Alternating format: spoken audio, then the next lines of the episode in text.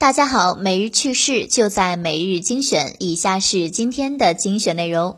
极微网消息，据日经亚洲报道，二零二零年一月份，一名自称苹果公司零部件经理的男子告知日本汽车供应商三电公司，苹果想要制造电动汽车，并展示了电动汽车和空调零部件的示意图。三星是汽车空调部件行业头部制造商，苹果和三星继续讨论了具体的部件要求。然而，由于疫情加剧了财务困境，三电于二零二零年六月向其债权人申请了债务重组，苹果汽车的相关合作不了了之。二零二一年十一月份，彭博社的马克·古尔曼报道称，苹果正在加快该项目的工作，并瞄准具有完全自动驾驶功能的电动汽车。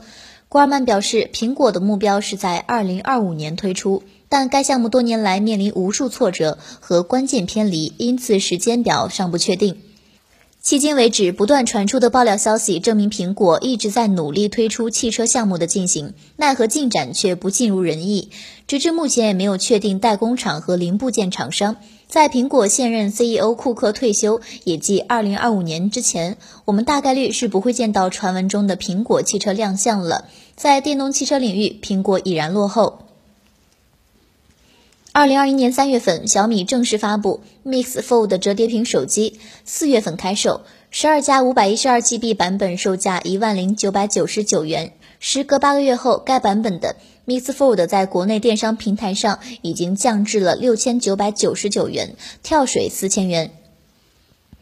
官网配置显示，小米 Mix Fold 采用一块6.52英寸的柔性 AMOLED 屏幕，搭载高通骁龙八八八和小米首款专业影像芯片澎湃 C1，同时全球首发液态镜头，支持67瓦的有线快充，内置5020毫安电池。